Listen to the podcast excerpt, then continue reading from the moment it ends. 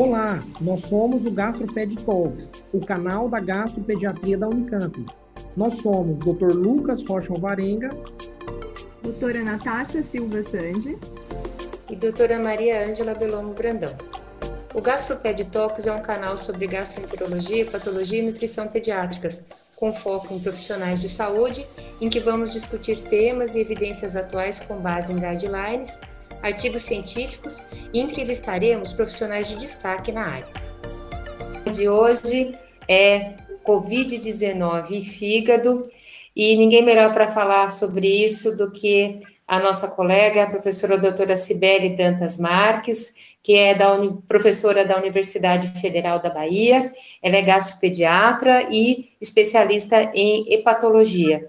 Muito obrigado por estar aqui com a gente hoje, doutora Cibele. Gente sabe quanto ocupada que você é, e você reservar um tempo para a gente é, nos deixa muito contentes. Eu, Ângela, obrigada a vocês pelo convite. É, parabéns pela iniciativa, parabéns por esse projeto super bacana, de diálogos super descontraídos, interessantes, é, sendo super proveitoso para todo mundo que assiste. Eu já tinha te falado que os residentes aqui ficam super animados e adoram. Então, é um projeto bem bacana. E muito obrigada mesmo. Vamos muito conversar obrigada. sobre esse tema tão mexido com todo mundo, né? É verdade, a pandemia revirou um pouco a nossa vida, né? A nossa vida. E a gente que trabalha com pacientes assim é, que são é, muito graves, que são os hepatopatas, e principalmente com os pacientes que são imunossuprimidos, aqueles pacientes que têm hepatite autoimune ou que são transplantados, a gente fica muito preocupado pelos riscos de desenvolvimento de doença respiratória grave, né? Uhum. E então, na sua experiência, gostaria que você falasse um pouquinho sobre como foi essa questão da pandemia e, e, o, e o fígado aí na sua realidade, no seu dia a dia. Como diz a gente aqui, né? Dias difíceis, né, Ângela? Dias difíceis. É... Então, eu lembro bem quando a pandemia começou, aquela quantidade de mães de pacientes nos telefonando, mandando mensagem, e surgiu a interrogação: o que, que eu faço? Né? Meu filho tem doença hepática, é, o Covid pode ser mais grave em quem tem outras doenças, comorbidade, o que, que eu faço? Vou para consulta, não vou para consulta, tiro o remédio, fico com remédio. E nós também tivemos que ocupar esse lugar, de nos perguntar o que, que a gente ia dizer, porque é tudo muito novo, né? É, mesmo se estudando tanto, ainda se sabe tão pouco, talvez. Então, sempre muitas coisas em adulto e a gente vai buscar o que é que se tem nas crianças, né? Então, assim, o que a literatura tem nos mostrado é que os adultos é, com Covid, eles fazem hepatites transitórias de resolução espontânea nos pacientes com Covid leve, e é o que a gente tem visto de maneira razoável nas crianças, talvez menos, porque a gente acaba não expondo essas crianças aí para unidades de saúde, a gente acaba orientando um pouco mais, né? É difícil um adulto ter o contato do seu médico clínico, mas é muito fácil a criança ter o contato de nós como pediatras. Então a gente orienta, então acaba não coletando o exame. É... O que a literatura tem nos dito é que as crianças não têm sido descritas com adoecimento hepático grave no COVID grave. E o que a gente precisa talvez se perguntar é se a gente não precisa um pouco mais de tempo para responder a isso com mais segurança. Porque se a gente não tem crianças que fiquem tão graves de Covid, a gente também não vai ver o que é que de mais grave vai acontecer no fígado. Então, a lesão hepática de fato ocorre, né? É, a fisiopatologia do coronavírus, que é conhecida, é, ele se liga à enzima conversora da angiotensina, para que ele possa entrar na célula-alvo e replicar. Esta é uma enzima que tem um carinho pelo hepatócito e pelo colangiócito, então tem uma especial apresentação a nível de fígado. Então, óbvio que é um, um sistema, um órgão que está susceptível ao acometimento. É, graças a Deus não temos tido descrição de crianças graves, mas com o passar da pandemia, eu não sei se a gente vai ter dados diferentes da literatura. Espero que não, né? Porque a gente, de alguma maneira, está contendo um pouco mais o vírus. O que a gente tem feito com esses pacientes aqui, Angela, é é, olhar cada caso individualmente, né? É, a, o pessoal de transplante, por exemplo, eles falam muito assim: o paciente que está na iminência de transplantar, deixa esse paciente em casa, para não correr o risco de pegar o Covid. É, a gente já está já tá fazendo diferente. A gente, não no transplante, né? A gente está fazendo assim: o paciente que está bem, né, que tem uma hipertensão portal, que há um, muito tempo não sangra, que tem uma endoscopia que não tem muito tempo, que as varizes não são varizes de grande risco de sangrar, esse fica em casa. E a gente orienta à distância, faz uma telemedicina, né? O paciente que está em ajuste de dose de droga para conter uma hepatite autoimune, né? Que teve um diagnóstico novo, né? Um paciente que a gente ainda não sabe o que tem e a doença está progredindo. Esse a gente quer ver, não tem jeito, né? Esse a gente precisa ver, a gente precisa botar o olho, a gente precisa examinar. Então, examinar cada caso. E na medida Sim. do que venha, é, vir com as orientações de todos os cuidados, reduzir número de acompanhantes, uso de EPIs, que é uma orientação de maneira geral que a gente não cansa de estar tá fazendo, né? A gente está repetindo isso desde sempre, né, Silvia? De maneira, de maneira cansativa, mas vezes pelo cansaço. É.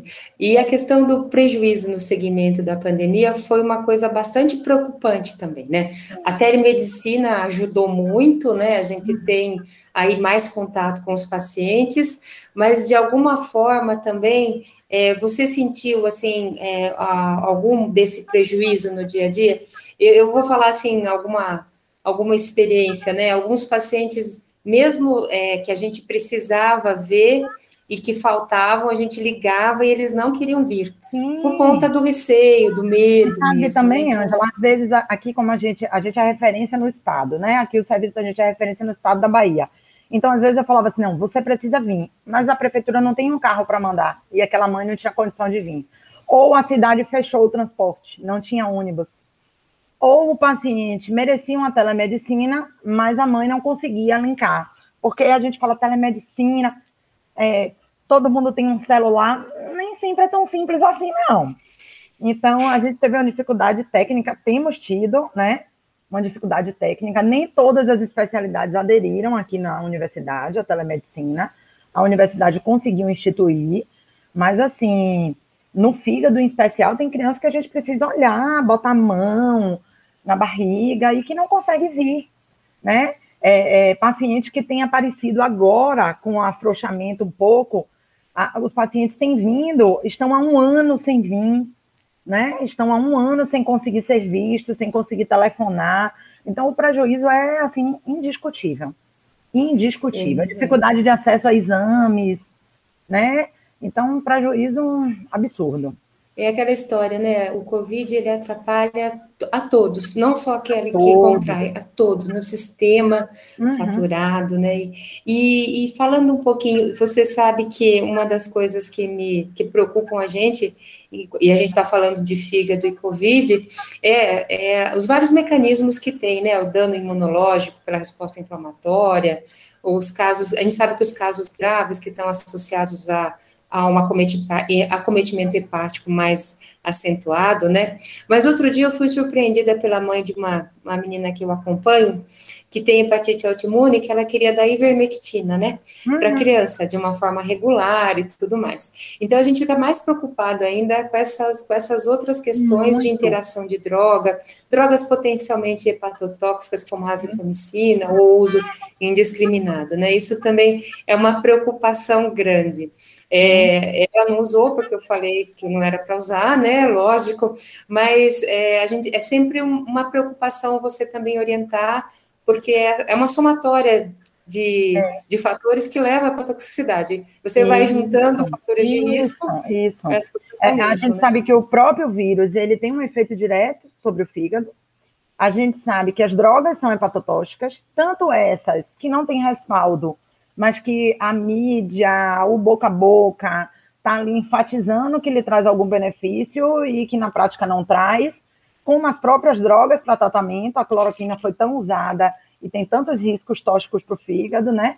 Tem se usado o tocilizumab agora, que tem interações medicamentosas importantíssimas com tacrolimus, com ciclosporina, podendo reduzir o nível sérico deles, então é uma coisa para se atentar e que na hora do desespero de salvar o paciente de Covid, isso pode ficar um pouco em segundo plano. Eu, eu sempre tento entender, assim, essas famílias, assim, as famílias eu acho que ficam divididas é, em, em assim, eu tenho uma doença hepática, eu tomo um, um azatioprina para hepatite autoimune, e eu tô aqui há alguns anos vivendo com ela, mas agora tem uma coisa que pode me fazer morrer amanhã. Então bate o desespero, e mesmo quando a gente diz, eu tive dois casos o que, que a gente faz? Porque está todo mundo em cima, achando que se tomar ivermectina uma vez na semana não vai ter Covid ou vai ter Covid leve. Isso não é verdade. Né? Em contrapartida, é, o que a literatura tem nos mostrado, eu não vivi essa experiência de acompanhar paciente com Covid grave e com alteração hepática. Né? Não, não tivemos nas internações pediátricas aqui na unidade e nem nos hospitais privados daqui. Mas o que eu tenho visto das discussões de adulto, né, da, dos levantamentos de hipóteses, é, é, que, assim, o fato de ter uma doença hepática é, não aumenta o risco de o Covid ser mais grave ou de contrair Covid. Inclusive, tem um estudo muito legal publicado por Dantiga, lá de Gênova, na Itália, é, publicado lá, de que ele mostra isso, né, de maneira muito, muito sensata, de que não aumenta o risco por ele ser hepatopata. E o fato de ser hepatopata ou de, na chegada, já ter alteração de transaminases, também não limita a intervenção terapêutica própria do COVID, né? Não é uma barreira para. Mas se a hepatopatia existe, esse paciente deve ser visto com outros olhos. Então, ele deve ter, de repente, controles vistos mais de perto e com maior frequência, checar níveis de drogas, checar interações medicamentosas. Então, né, talvez seja um olhar precise ser diferenciado. Né? Em adulto eu... tem a recomendação também de diminuir a imunossupressão, isso, né? Isso, isso. E já e tem a criança também. Se entrar na forma grave do Covid, né? A, a, o pessoal do grupo do transplante tem feito isso. Se faz o Covid grave, a ideia inicialmente é tentar reduzir a imunossupressão, até porque, por exemplo, é, azatioprina faz linfopenia, que o próprio COVID também já faz. Então, o receio é que isso se superponha e o quadro se agrave, né? E até faça um quadro maior de coagulopatia. Então, a ideia é inicialmente tentar reduzir, mas tem grupos de adultos que chegam a suspender, né? Que chegam a suspender o uso de algumas medicações, principalmente azatioprina e micofenolato, principalmente eles dois, né? E agora, mais recente, tem sido descrito uma interação medicamentosa sabiamente conhecida de, do tocilizumab com a, o tacrolimo e a ciclosporina, com reduções importantes de níveis séricos, que não era uma recomendação suspender, era uma recomendação avaliar, reduzir ou não, mas de repente você não reduz e o nível sérico cai por interação medicamentosa e aquele paciente fica descoberto. Então, pode evoluir para rejeição, é, e o quadro de rejeição se superpor ao COVID grave, e aí aquela volta, né? A gente sabe que o paciente com COVID, com hipoalbuminemia, com trombocitopenia, tem uma mortalidade maior, e isso conversa, né, com o que a gente vê na doença hepática, que é a ideia da disfunção hepática com coagulopatia, que faz com que os pacientes tenham um prognóstico mais reservado. E tem é. aquela questão também, né, Sibeli, que normalmente o cometimento hepático, em geral, ele vem na COVID mais grave.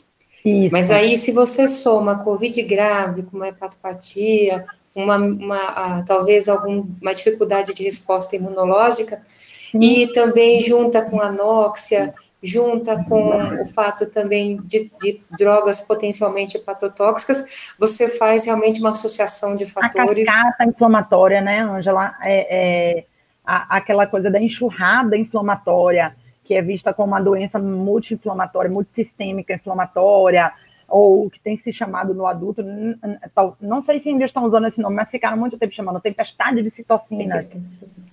São todos fatores, né, é, de estresse oxidativo que vão tender a agravar mais ainda o dano.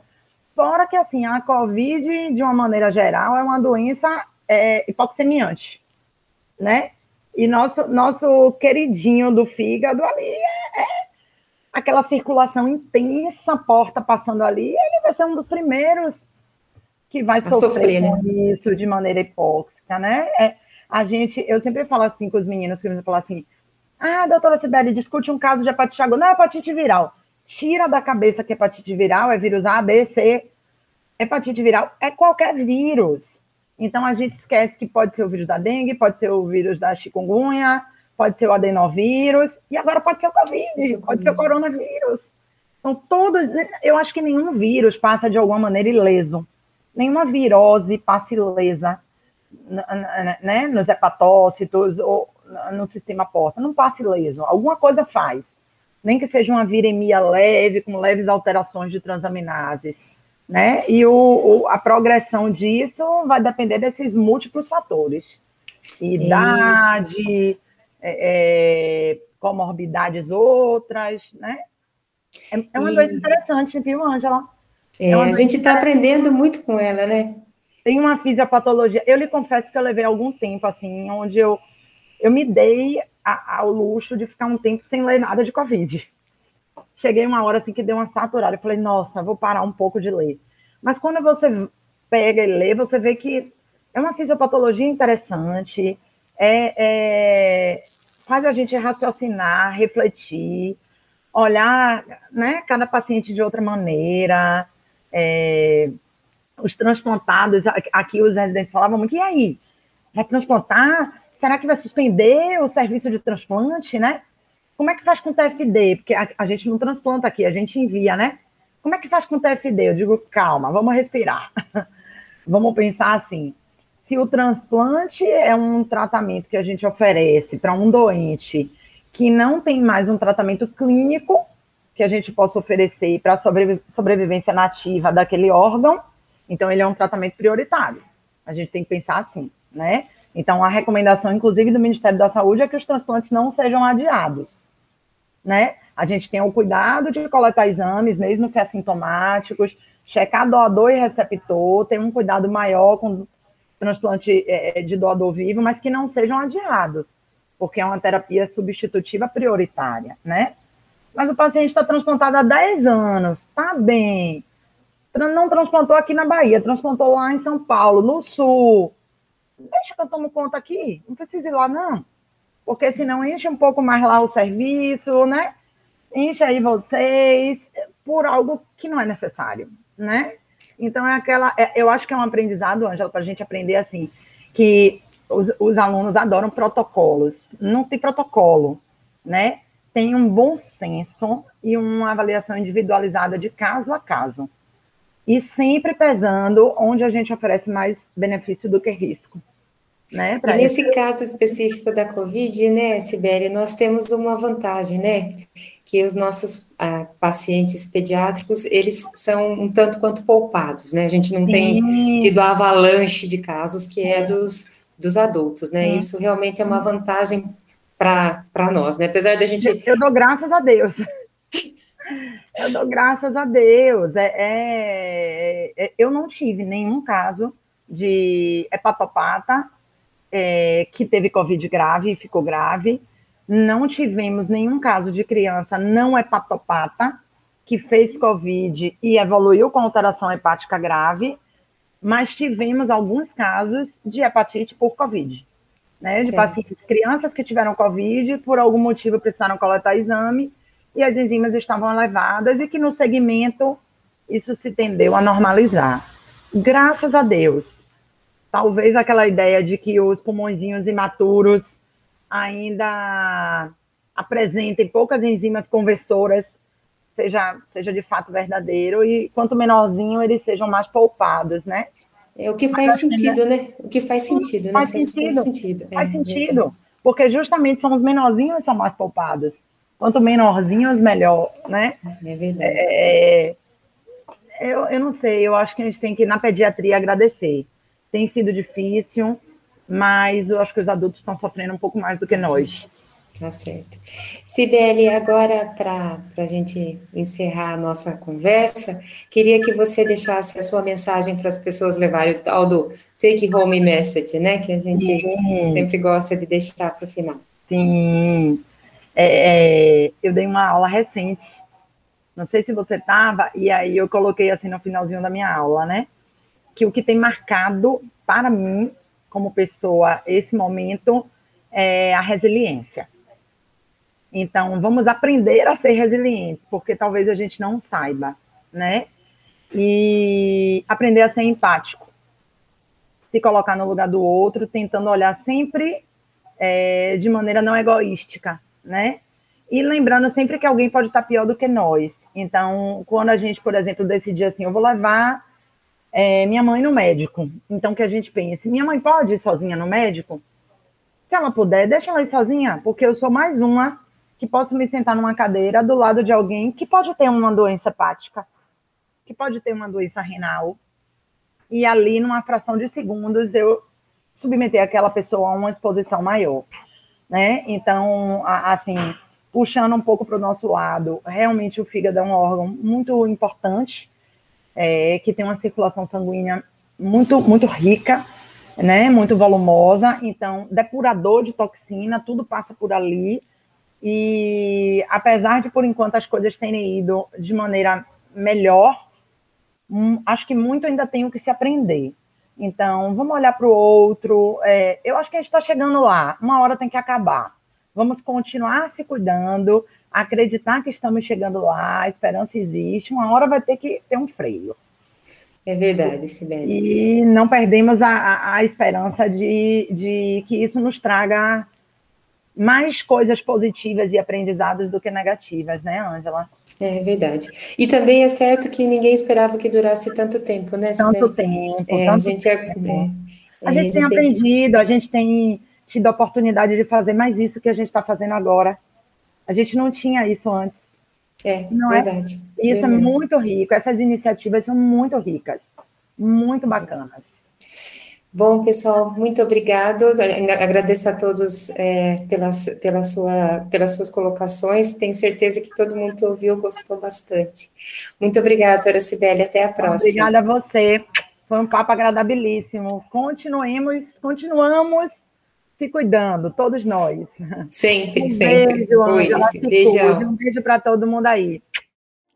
Obrigado por nos acompanhar. Esse foi um episódio do Gastroped Talks. Estamos no Instagram, arroba gastroped.talks, no YouTube, Gastroped Talks Unicamp, e também na forma de podcast. Até o próximo!